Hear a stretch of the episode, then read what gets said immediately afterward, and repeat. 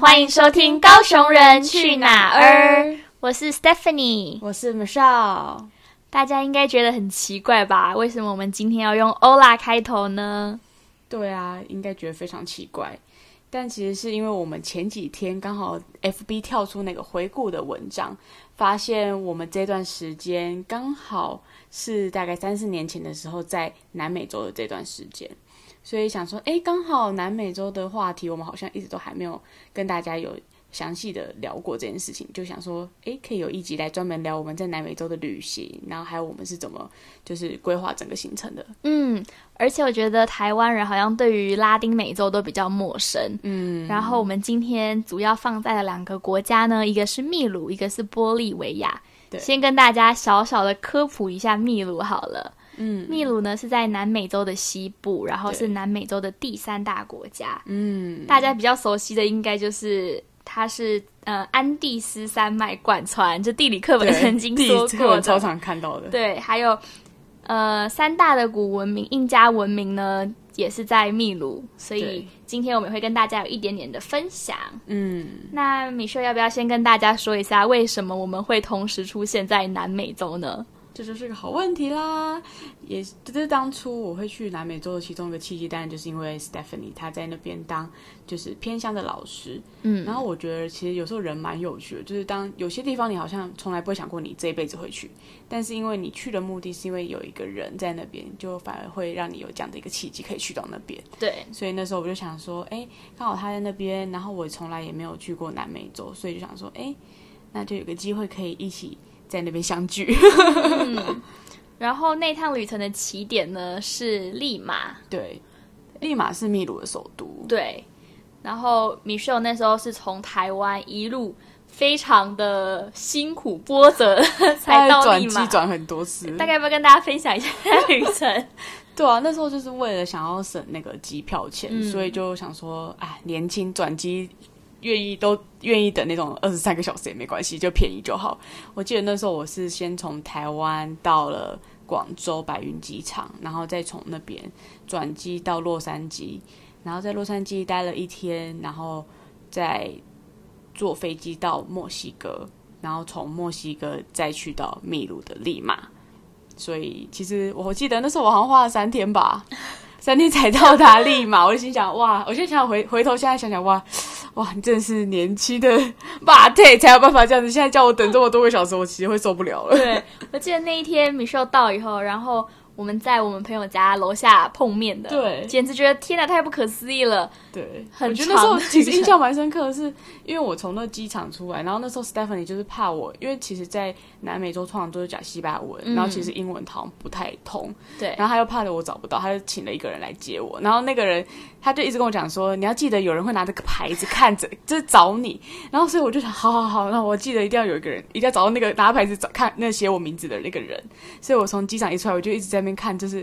到底谁叫找我的名字？谁的名字上面写 Michelle？就是不是他不写 Michelle？哎，他后来写好像是写我的中文的翻翻音的拼音。然后我记得拼音还拼错，对，就找了很久。我找一找，我就去看，想说，我想说，根本没有没有人就是拿着牌子来接我啊，怎么办？怎么办？然后那时候已经晚上了，你知道吗？对，所以但后来还好，就是还是找到那个人啊。所以呢，先大概简短跟大家分享一下我们那趟旅程。对，我们也是从利马，刚刚米雪有提到，它是秘鲁的首都，也是秘鲁整个政治、经济、文化还有交通的一个中心。对，然后从那边呢到我住的地方，我在秘鲁的第二大城市叫 Arequipa。对，然后从 Arequipa 我们到 Cusco，再到 La Paz，然后到马丘比，哎，Cusco 完到马丘比丘，然后到 La Paz，然后到 Uyuni，然后再。回到 La Paz 到 Puno，大家对于这些城市可能都非常的陌生，所以接下来我们会用几个我们印象深刻的故事，让大家有就对这些地方更熟悉一点。嗯，那首先我们先请米秀来分享一下，你觉得这趟旅程当中你印象深刻的是哪一个环节？好了，我觉得印象深刻的部分真的是办签证的时候哦。那时候其实我们很不确定要不要去玻利维亚，因为 Stephanie 很怕我会有那个高山症，因为秘鲁的海拔其实算蛮高的，所以就相对如果人没有办法习惯的话，很容易产生高山症。对所以他那时候就很怕我会有高山症，所以我们就一直没有确定要不要去玻利维亚。是后来我们决定，OK，就是我身体状况也还不错，那我们就想说，哎、那我们就可以去玻利维亚看看。所以我们就在当地的那个 Cusco 办了签证。但是我觉得签证真的是一波三折啊，因为我们要填那些资料，所以首先我们要先找一间网咖，因为当地的网络不太好，然后所以我们的手机也没办法就是很好的就是使使用，嗯，所以那时候我们就找一间网咖，然后就想说要填资料，填填填，好不容易填好了，我不知道那店家发生什么事情，他直接把我电脑关掉，然后我的电脑就全部资料就傻眼，就完全不见，然后我全部重填，然后那时候。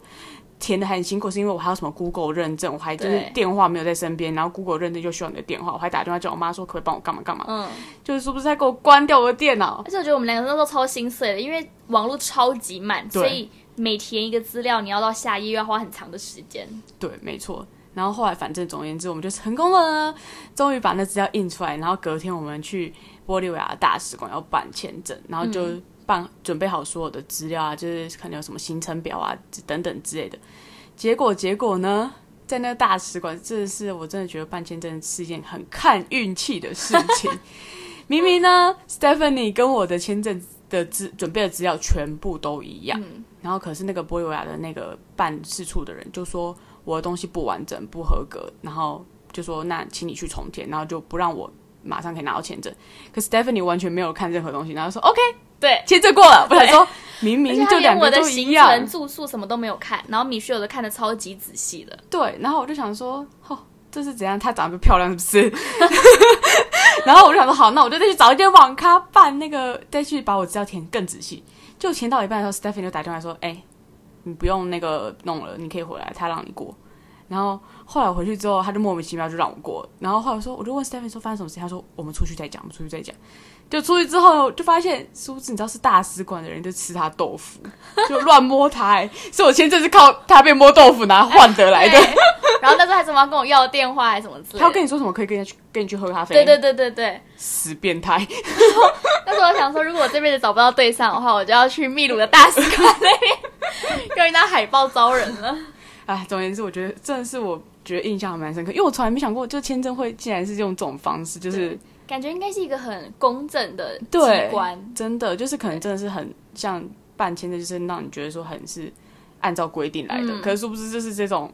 不用按照规定吃你豆腐就就让你过，所以蛮傻眼的啦。嗯，但是这真的，我那时候当时真的很生气耶，想说这人太过分了吧？对当下我也觉得超傻眼的，但是那时候因为我们时间真的很少，所以就想说算了，先能去玻利维亚再说。对，所以就好吧，就、嗯就只好这样。那 Stephanie，你印象最深刻的点？我印象最深刻的是去马丘比丘，嗯，可是当然看到马丘比丘那一幕很壮观，对，但是我觉得更让我印象深刻的是走铁轨的路这一段。我真的走很久哎。对，就是因为很多人可能会选择搭火车嘛，嗯但是我们之前好像有提过，就是因为我们的经济有一点，就是有金钱上的压力，所以我们就用走的。对，然后我记得那时候要走路，就开始要走那个步道的时候，嗯，第一段路是要爬那个小石，就是大石头上去，还要攀岩呢。对对对，然后我们背的是身上背了大概快二十公斤的登山包，对。完全爬不了，就是真的是硬爬上去的。对，我就然后我们爬上去的时候就快喘死了，你知道吗？然后我们一开始是跟一群自立人一起爬，对，他们就是手长脚长，啪啪啪就已经到上面了，然后我们两个好像还在第二阶吧。他们真的速度太快了。对，然后觉得很尴尬，因为一开始大家一直在等我们，对然后后来我们就跟他们说，算了，你们先走好了，我们在后面自己慢慢走。对，真的然后我觉得走了好久好久，然后一看是什么过了半小时而已之类的，然后还对遥遥无期。真的重点是因为那个没有地标，所以你根本不知道你还要到底还要走多久，然后你也不知道你在期待什么样的地方，对，什么我觉得样的小镇。后来就走到蛮绝望的感觉，因为就是一直往前走，可是你根本不知道还要多久你才可以到那个地方，然后旁边的人就一直超越我们那种感觉。我感觉从头到尾我们都在被超越，我们从来没有超越过任何一群人或一个人。对，然后我们还问，可能问路上的人说，哎、前面还有多久？然后他们都跟我说，很快很快就快到了，对，就还是走很久啊。嗯，然后我觉得真的那时候让我觉得好险有米秀在我身边，因为我觉得这一趟路完全可以知道什么样的旅伴或什么样的人适合你。如果你现在不知道你旁边的伴侣或你遇到好朋友是不是跟你真心的，很推荐你们一起去走马丘比丘那段路。就铁轨路吗？人家明明就可以搭火车，二十分钟就到了，我们就给他走了三个小时吧。对。然后那时候就觉得很绝望嘛，然后我觉得我们很很可爱，就是我们一路上一起唱歌什么的。对然后真的快要撑不下去的时候，我们就说，哎、那我们去买一瓶可乐好了。对，真的然。后那时候觉得那个可乐超级贵，然后是真的是心痛才买下一瓶。对可是现在想想，那一瓶可乐就五十50块台币对。啊，我就当下觉得到底到底在省什么？对当下觉得哇塞，这可乐太贵，买不下手。那可乐明明才五十块，不知道在想什么。对，那时候可能就学生嘛，然后我们两个都是就一次喝一小口，然后就觉得哇，充满充饱电，然后继续走走走，对。然后好像半路是不是你要上厕所还是什么的，然后我们还走进去一个人的家里，然后他有狗在那边对我们叫，对。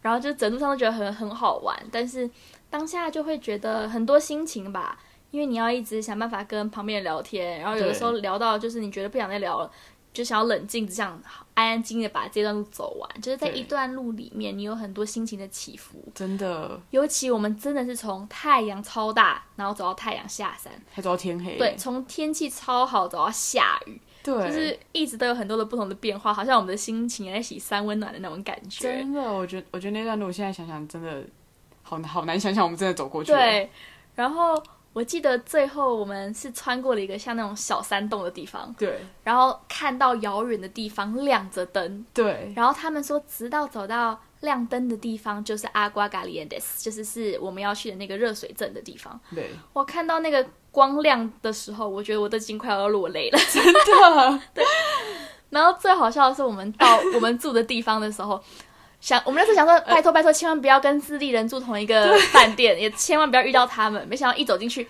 他们就坐在大厅里面。对，然后我就说他们就在很悠哉哦，就说啊你们才刚到吗？对 他们就说我说啊，你请问你们走多久？他说嗯，对，一个一个多小时一个小时就到了吧？我说想走三个小时，丢脸哦。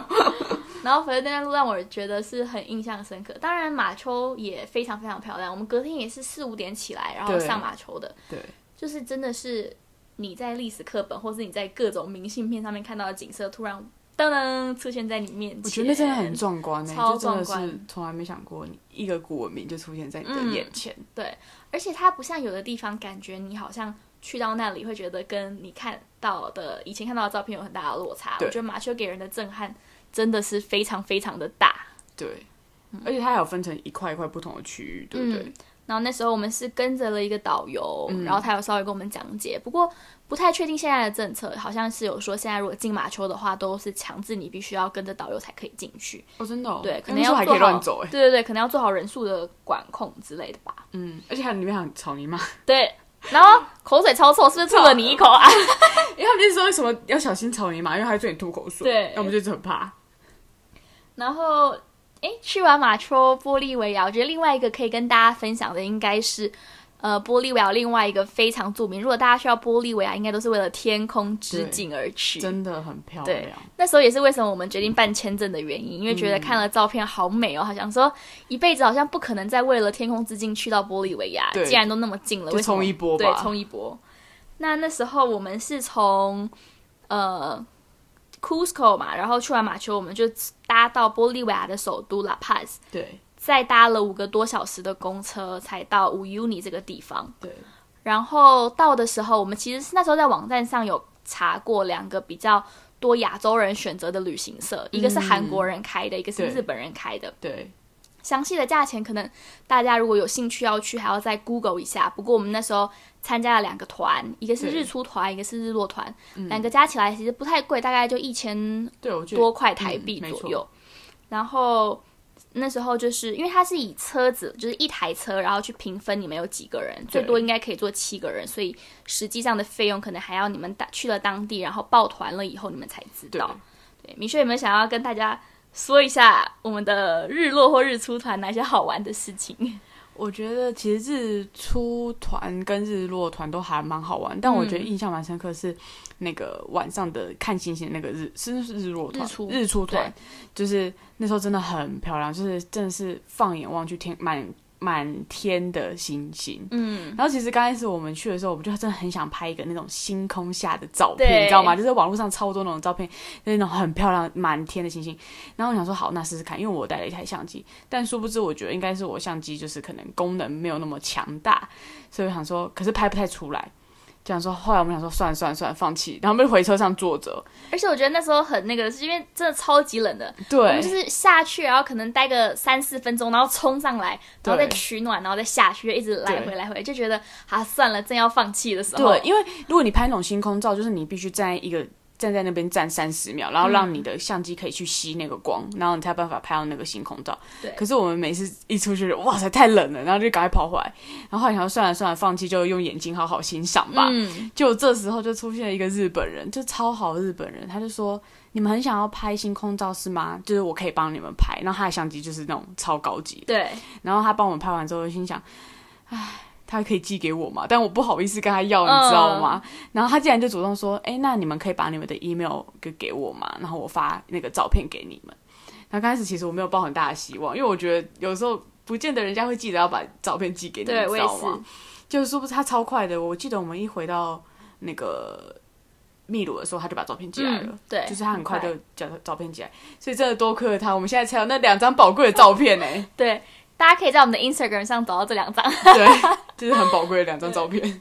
然后我们觉得真的，因为这趟旅程其实从利马到一路玩完结束，我们差不多花了可能七八十个小时在搭公车。真的，因为就是金钱上的一些考量，我们并没有办法用飞机的方式去节省时间，所以我们就只能，比如说，我记得我们那时候为了要省呃交通钱，然后还有为了要省旅旅就是旅费，对，还有。住宿的钱，我们很多时候都是晚上八九点搭车，对，因为这样就可以省一个晚上的住宿费，真的，对。然后在车上睡觉，对对对。然后吃东西也是，早上如果我们去住 hostel，也会把早餐就是装进一个塑胶袋，然后把那些早餐当成是午餐或者是下午吃，这样，真的，对，就是用很多很省钱的方式。那我觉得那是学生时代的旅行，可是真的会现在想起来就觉得。哇，好值得怀念，然后很想念，真的，因为现在已经没有那个体力。对，我觉得现在真没有那体力跟那个 那个时间了。我就说我最近来美国嘛，然后我光调个时差，以前我完全没有时差问题，我这次调了两个星期都调不好。真的，我现在想想，就是那时候我在。这样子转机转那么多次，很多时候都是等了二十三个小时，或等了一天呢。嗯，我现在想，真的叫我再这样等的话，我就觉得好累哦，我受不了。光是只有等三个小时，我现在上次我记得我来美国的时候，才等个三四个小时吧，我就觉得天哪，怎么这么久时间要到了没？嗯，而且我觉得我在旅行当中可以很知道你旁边这个人，就我觉得旅行一定要找一个很适合你、跟你很合拍的旅伴。真的，因为我跟米秀就是那种，我们会把大方向决定好，比如说我们已经确定。我们要去 Arequipa，然后我们要去 Cusco，我们要去马丘，这样对大方向决定，然后我们细部会再微调。比如说，我们可能没有很确定我们要不要去天空之境，对，因为天空之境完，我们还去了另外一个大家应该在地理课本也很熟悉的地方——迪迪克克湖。哎，刚开始我这看到那个课本的时候，完全不知道那怎么念，是念什么德德克克湖，然后我说不对不对，那是念迪迪克克湖。那时候我们就从来没有想要去那个地方，然后我记得是我们从。呃，玻利维亚回来，然后到了 Puno 以后，就突然在公车站看到一个地方写 Titicaca Lake，对，真的，然后我们就说，哎，Titicaca，该不会是迪迪克克吧？对，然后想说就去看看，对，然后我们就去问了价钱，就问他多少钱什么的，然后我们后来就决定去那个小岛上冒险，去了三天两夜，真的，对，那真的是蛮好玩的经验嗯，而且那是住在别人家，对，然后我记得我们还是搭了一个，那也不叫船吧，就感觉是一个。我有点忘，有点不确定，那是算船吗？就是一个小漂浮的东西，就是没有不会跑，没有跑很快，超慢的，就像那种什么游艇的那种，对，是用好像用滑的。然后上面会有一些当地的人家，他们可能会有一些小表演啊，然后卖一些他们的手工的东西，因为那是他们维生的方式。对，然后会去到当地的一些小岛，然后呃贴近他们当地的生活吧，因为你是真的去住到当地人家。我还记得我们那时候住在一个。老奶奶的家里，然后她来接我们，然后我们爬了很久很久的山才到她才到他家，真的是爬山哦，就是翻山越岭的那种感觉，真的，嗯，所以我觉得真的去那边真的印象蛮深刻，而且还有其中一个是我们去他们的那个漂浮岛，嗯，就是他们有他们的有些岛是用那个芦苇草编织而成的，所以他们的那个岛就是基本上会有居民住在上面，所以那时候就是。算导游吧，导游就会带我们开船到那个地方，然后就让我们下去，然后介绍说，哎，他们怎么当年怎么编织，用芦苇草编织这个岛，然后我们再会在岛上卖一些就是他们的手工艺。对对，所以我觉得其实印象蛮深刻的。而且还有一点，我记得是那时候我们好像要过一个坐巴士过一个过一个海，可是他是把一个船放到一个一个公车放到船上，然后我们才过去的，所以我觉得还蛮印象蛮深刻的。嗯，然后听到这里，大概是我们可能印象比较深刻的几个故事。不过我们这一集很想要跟大家分享的是，很多人都会觉得南美洲就是想到就是好远哦、好贵哦、好久哦什么的。真的，然后其实我们去玩了这三个星期左右，加米秀的机票钱，总共一我个人就嗯、花五万块。对因为那时候我还算得很清楚，因为我就记得我的机票大概就是三万，然后我就自己真的带只带两万，我就想说，因为南美其实像价格其实没有到很贵，嗯。就是他们的生活费真的没有很贵，可是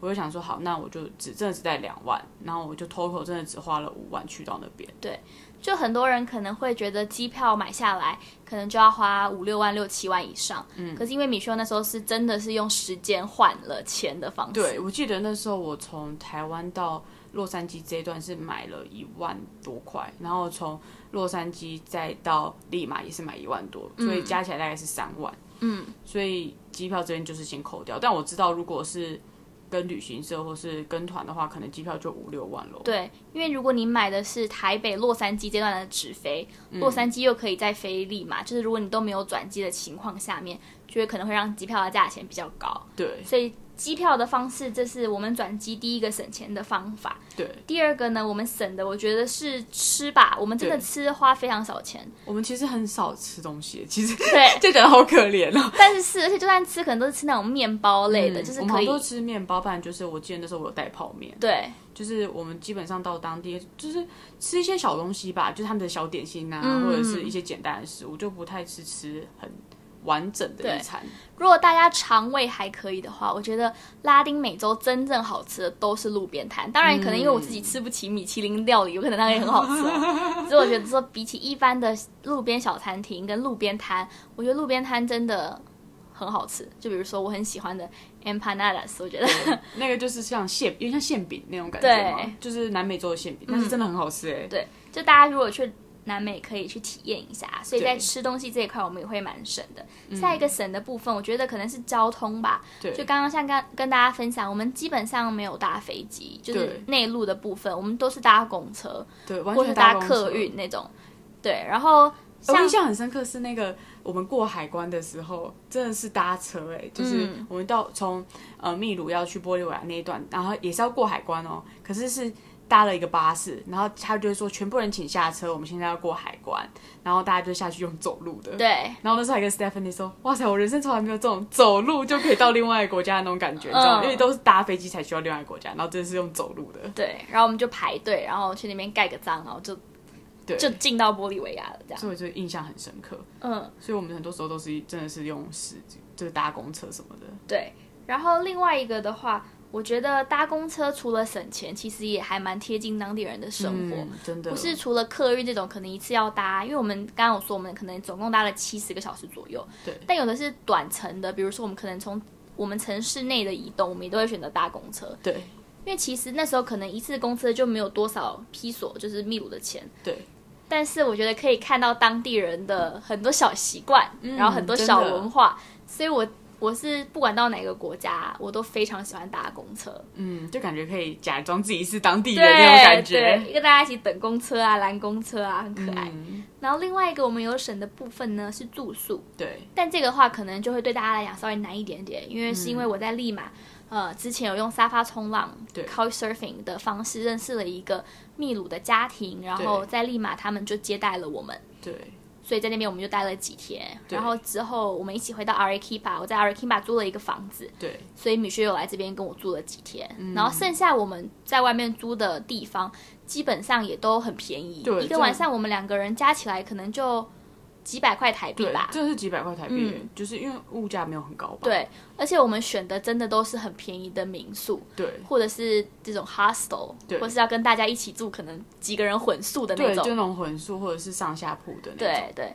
但是也是提醒大家，如果说要跟大家混宿的话，还是要小心一点。在对小心一下你自己的钱包啊，重要的文件什么资料，可能都要随身携带我记。得那时候我就有一个小包包，然后我就把它藏在我的那个睡觉的被子里面，嗯就觉得一定要保护好自己的东西。就是这方面可能大家还要再小心。嗯，但是我觉得除此之外，这些把如果你有一些经济上的考量，这些真的可以为你省下很多钱。真的。然后像我们两个都是在旅行之前，我们就会讨论说，OK，我们这一次的预算是多少钱？对。然后我们就不会超过那个价钱，所以我们会一直尽量的省。嗯。然后我们也会控制每一天我们只能花多少钱，所以这是我们的一个小方法。真的，然后真的还蛮推荐，如果疫情过后大家有机会的话，嗯，很推荐大家可以去南美南美洲走走。而且我觉得秘鲁是一个蛮好的起点，因为秘鲁跟玻利维亚它有一些大家可能比较熟悉的地方，嗯，然后物价相对于智利也好啊，阿根廷啊，巴西，其实秘鲁跟玻利维亚来的低了非常多，嗯，真的，嗯，所以我觉得真的是一个还蛮不错的体验，嗯。其实到现在，我在想，看到四年前跑出来的回顾，都觉得还是很不可思议。我们两个一起去了南美洲，然后一起经历了这么多很不可思议的事情。对，而且那时候我刚好在跟 Stephanie 讨论，就是顺便也回顾我们这段时间。我想说，哎，真的好多东西都是有点像是。有些有一些回忆我忘记，他记得；然后有些回忆他忘记，然后我记得。然后我们好像就在拼凑一些，就是我们过去的一些回忆，然后就觉得回味的很开心。所以也觉得可以录 podcast 很好，因为好像把那些 missing pieces，就是那些遗失的小部分全部拼凑在一起，然后就可以分享在 podcast。也希望你们喜欢我们这集南美洲的小分享。哦，对了，想跟大家提醒，就是如果真的有想要去那个秘鲁的话，就是。通，如果你是直接搭飞机到那边的话，可能要注意，就是我当时我说的那个高山症的部分。嗯，因为那时候我是直接搭飞机，然后其实我有一点轻微的，就是会有一种就是头痛的感觉。但是我就因为我出发前有先去看那个加医科，嗯，然后就是像是旅游门诊吧。对。然后就跟医生说，哦，我就是要去南美洲，那他可不可以给我一些高山症药，就是让我预备。所以我其实那段时间我一刚开始到的时候，我都是有吃高山症的药。不然其实还，因为那时候我记得很口渴，超口渴，因为就很干，然后会有点小头晕，对，会一直头晕，所以我觉得这个可能大家到时候也可能要注意一下。不然就是有些我看到外国人是买那个氧钢瓶，对，他就买一个小小的氧钢瓶，然后就可能无数觉得不舒服的话，就大概吸个几口，嗯，所以这个是给大家一个小小的提醒，这样子，对，所以。如果你喜欢我们今天的分享，欢迎留言给我们五颗星订阅。Gracias，Gracias，我们下次见，拜拜。